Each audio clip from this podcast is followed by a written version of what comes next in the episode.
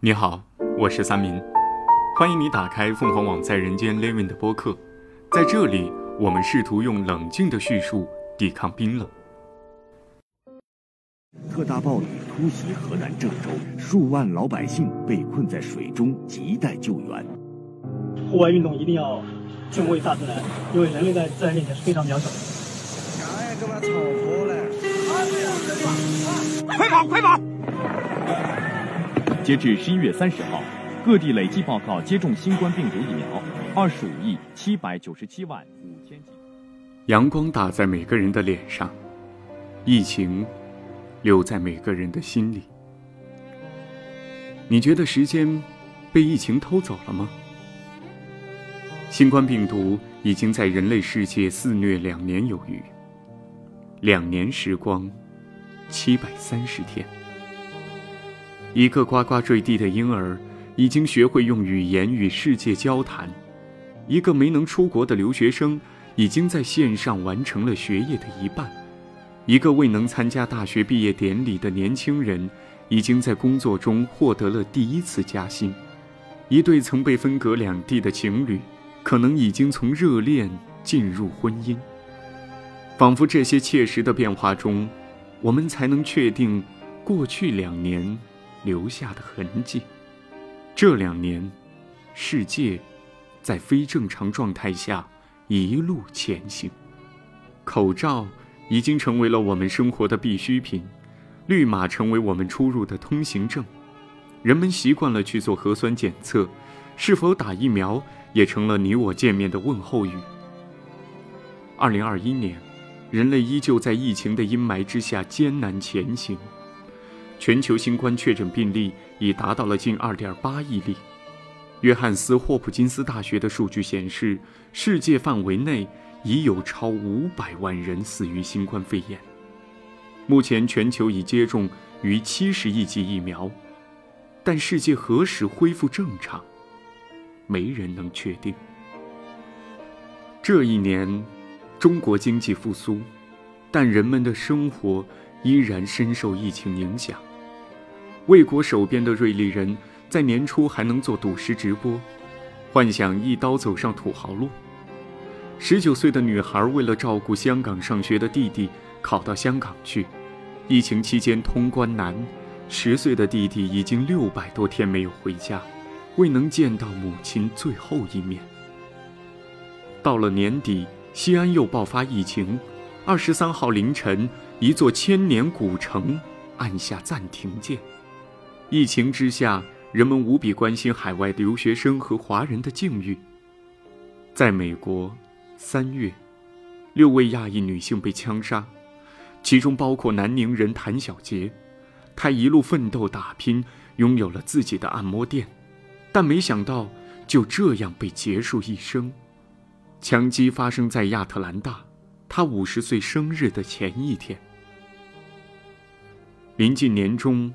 二十四岁的青年郑少雄遭遇歹徒抢劫，不幸倒在了芝加哥的枪声里。他的妈妈冒着疫情风险，决定跨越千里接儿子回家。在追思会上，他说：“妈妈生平第一次出国，不是去旅游观光，不是去参加你的毕业典礼，更不是去参加你的婚礼庆典，而是……”参加你的葬礼。这一年，很多人的人生都在发生变化。武汉中医院急诊科主任艾芬公开站出来，持续揭露爱尔眼科的诊疗内幕。被换错人生二十八年的姚策去世，养母和生母家庭至今官司尚未打完。拉姆姐姐说，家里被烧毁一年后。妹妹被前夫烧死的案子还未了结，媒体报道后终于有了下文。成都女孩月月，练习跳舞时做下腰动作成瘫痪，家人两次上诉，终于在二审后获赔。四十二岁的宇秀英被丈夫泼汽油烧死，她二十岁的儿子陈昌宇要为常年受父亲家暴的母亲讨回公道。这一年。中国开放三孩政策，超生抚养费被取消。殊不知，计划生育时代，很多家庭的二女儿被遗弃、被送养，失去叫爸妈的权利；而多子家庭出生的全红婵是幸运的，也是努力的。东京奥运会上，这个十四岁的女孩拿到了人生第一个奥运冠军。没想到两千多人到家里直播，家人无奈关门。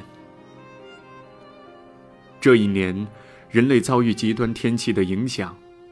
年初，美国德州发生暴风雪，四百多万人遭遇停电，华人刘文在家中被冻醒。河南暴雨中，十四人在郑州五号线遇难，两个少年在京广隧道失联。河南新乡遭遇泄洪，魏辉完成二十多万人大转移。三个月后，正值农忙之际，生活看似重回正轨，田野却寂静无声。在山西，六十六岁的老人陈振福被洪水冲走，女儿没能听清他的最后一通电话。这一年。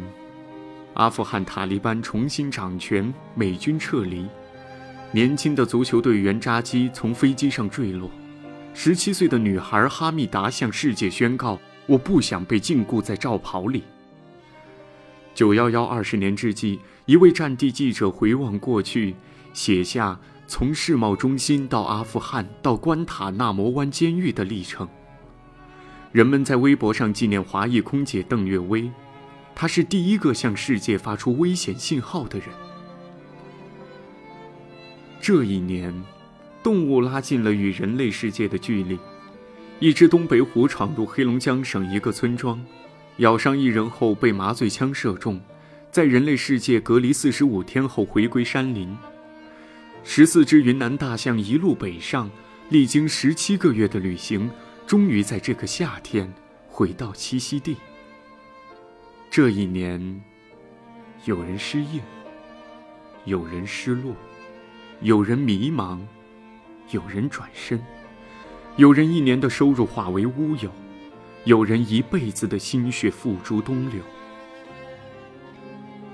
这一年，你上大学了，你遇到了心爱的人，你工作了，你结婚了，你当上了爸爸或妈妈，你的孩子。已长大成人。这一年，无论艰难与否，太阳依旧照常升起，我们依然扛到了岁末年终。这一年，你也许经历了人生低谷，但我们仍然在努力，唯愿黎明就在眼前。亲爱的听众，二零二一年，你过得好吗？